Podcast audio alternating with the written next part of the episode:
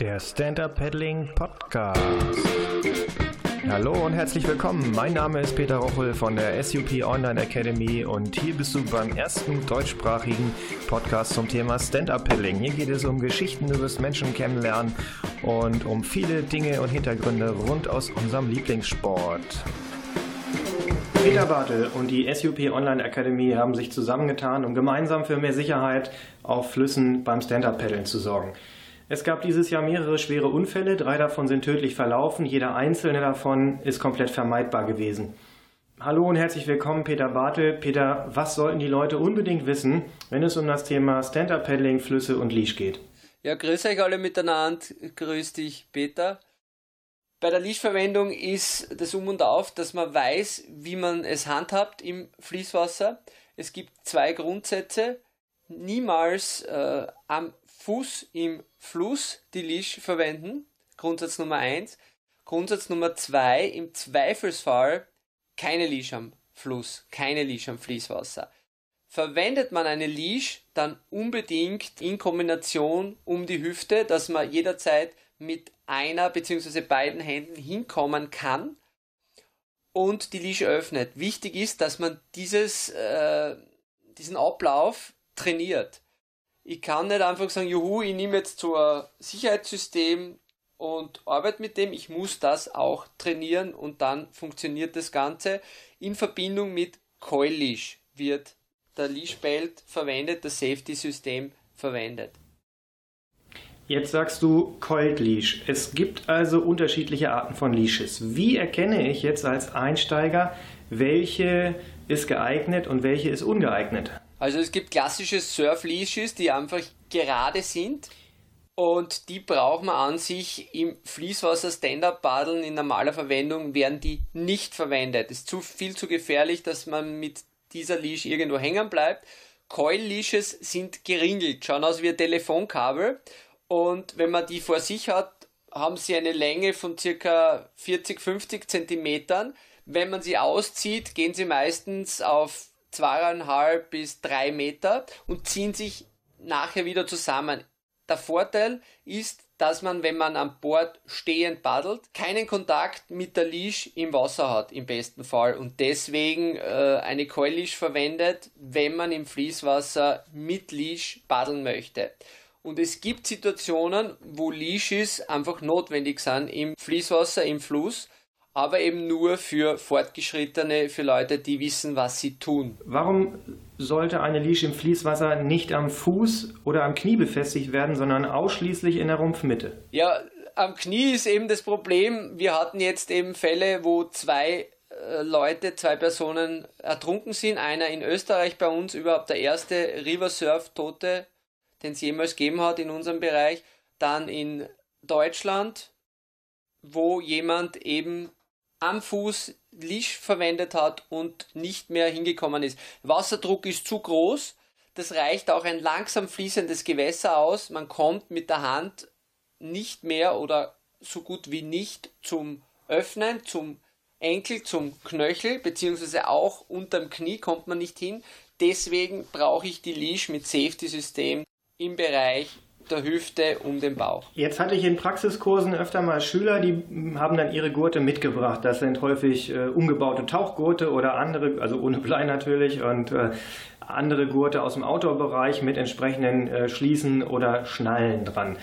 Äh, das ist natürlich absolut gefährlich, weil sich diese Schließen und Schnallen unter der Belastung, die du bekommst, wenn äh, du dich verhakst mit der Leash und das Ding auch bekommen musst, dann nicht mehr lösen lassen. Und da sind häufig mehrere hundert Kilo Zucht drauf. Wie muss also ein sicherer Leashgurt aussehen, Peter? Also ich persönlich bei PP Proof, wir haben einen Leashgurt äh, entwickelt, wo wir mit Glättverschluss arbeiten und über ein Loop, also über eine Schlaufe beziehungsweise über einen kleinen Ball, der in der Schlaufe befestigt werden kann, wird dieses System aktiv geöffnet. Andere Möglichkeit ist, dass man äh, aus dem Kajakbereich, dass man ein, eine Klappe hat und an dieser Klappe einen kleinen Ball hat und auch hier aktiv öffnen muss. Aber es geht eigentlich hier vor allem auch um die aktive Öffnung. Okay, verstanden. Gibt es noch andere Systeme, äh, vielleicht automatische oder ähm, Systeme, die ab einer bestimmten Last brechen? Also wir arbeiten seit längerem mit Sollbruchstellen, einerseits an Bord, andererseits auch am Körper, an der Person. An Bord ist einmal ein Klassiker, einen Kabelbinder zu verwenden. Ein stinknormaler Kabelbinder wird statt diesem kleinen ähm, Schnürl verwendet und der Kabelbinder reißt bei genügend Druck ab. Das ist natürlich jetzt keine hundertprozentige Geschichte, aber der Kabelbinder hält so viel aus, wie es notwendig ist, aber im besten Fall nicht mehr. Das heißt, wir haben eine Sollbruchstelle. Die zweite Möglichkeit ist, dass ich den äh, Leashbelt so verwende, dass ich die Überlappung des Klettverschlusses nur auf wenigen Zentimetern zulasse und bei zu viel Zug dieser Leashbelt sich öffnet.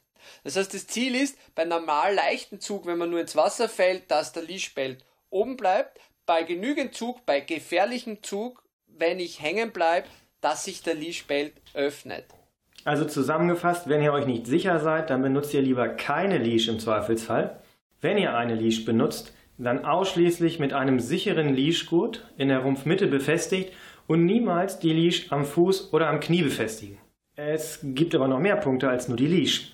Vorgeschrieben sind die Dinger meistens nicht, aber was hältst du vom Thema Schwimmwesten? Ja, also Schwimmweste im Fließwasser ist meiner Meinung nach im Bereich Stand-Up-Paddeln absolut essentiell und es sollte auch überhaupt keine Diskussion geben. Verwende ich eine oder verwende ich keine im Freizeitsport? Es sollte zu 100% im Freizeitsport beim Stand-Up-Paddeln eine Schwimmweste verwendet werden. Ausnahmen wie überall gibt es auch hier im Sport, im, im, im Leistungssportbereich gibt es auch bei Trainings und äh, Races äh, die Optionen, dass auch hier teilweise aufgrund von Temperaturen und äh, Ausdauerleistungen auf Schwimmwesten verzichtet wird. Das sind aber Profis, die wissen, was sie tun und das ist eine Ausnahme, diese gilt nicht für normale Badler. Du hast gerade das Thema Wettkämpfe angesprochen. Wir hatten diesen Winter einen dokumentierten Fall, bei dem sich ein Teilnehmer äh, mit der Leash an einer Wendeboje verhakt hat.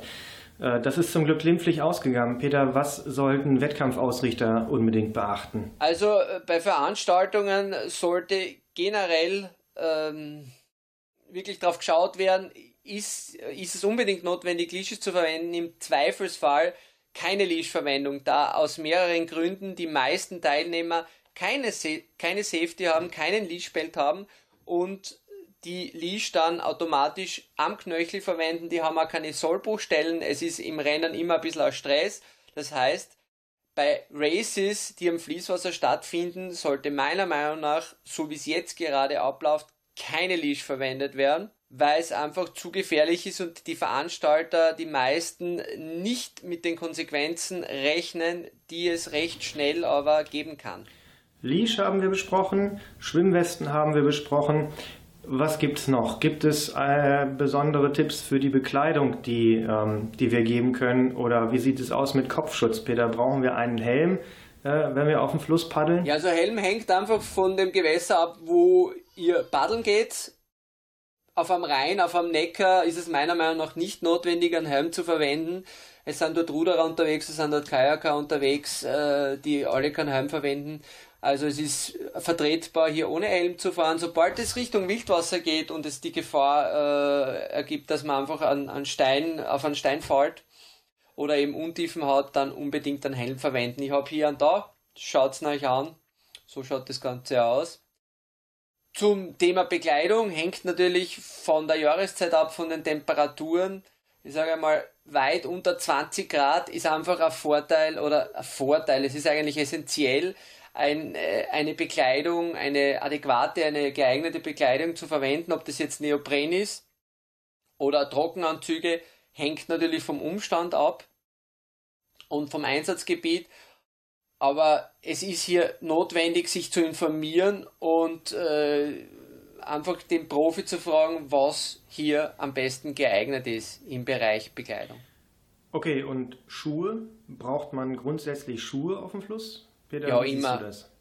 Immer Schuhe. Also Schuhe immer, das ist a, so ein Grundsatz im Fließwasser. Ich kann irgendwo draufsteigen, ich kann mich wo einzwicken. Das Schuhe, geeignetes Schuhwerk, Booties, äh, aus dem, also Schuhe aus dem Kajak-Rafting-Bereich, sobald es in ein bisschen wüderes Wasser geht.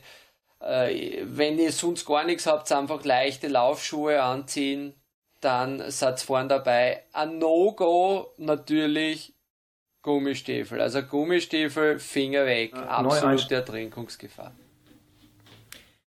Abschließend bleibt noch zu sagen, ähm, dass viele Sachen für Neueinsteiger im Fließwasser oder überhaupt Wassersport, äh, Neulinge im Fluss harmlos erscheinen und sich später selbst in langsam fließenden Gewässern, äh, wenn es dann zu spät ist, als durchaus gefährlich oder sogar lebensgefährlich. Darauf muss man sich ganz einfach vorbereiten. Das erhöht die Sicherheit ungemein. Das ist auch nicht so schwierig. Peter, was ist dein abschließender Tipp für mehr Sicherheit auf dem Fließwasser für alle diejenigen, die nicht mehr nur die Runde auf dem See paddeln wollen, sondern ein bisschen mehr Abenteuer, neue äh, Horizonte entdecken und vielleicht auch mal eine Tour auf dem Fluss machen wollen. Es, sind sehr viele Dinge, die sich überschneiden, die sich auch ergänzen. Deswegen gebe ich den Tipp, haltet euch an Experten, macht mit einem Experten einen Kurs, äh, schaut auf diverse Online-Akademien, ich kenne da auch recht eine gute in Deutschland, und schaut euch das Ganze an also geht nicht allein, haltet euch an erfahrene Fließwasserexperten, nutzt Online-Kursangebote, um euch umfassend zeit- und ortsungebunden auf das Thema in Ruhe vorzubereiten. Und um es euch noch leichter zu machen, haben der Peter und ich uns überlegt, dass wir euch äh, bzw. allen Kunden der äh, SUP Online Akademie einen einmaligen Discount auf die Praxiskurse von Peter Bartel und auf die DWV River Workshops von mir gewähren werden.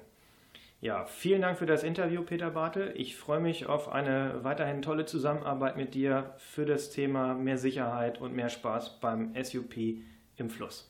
Mach's gut. Ja, äh, auch von meiner Seite viel Spaß im Fließwasser und see you in the water. Das war's auch schon für heute.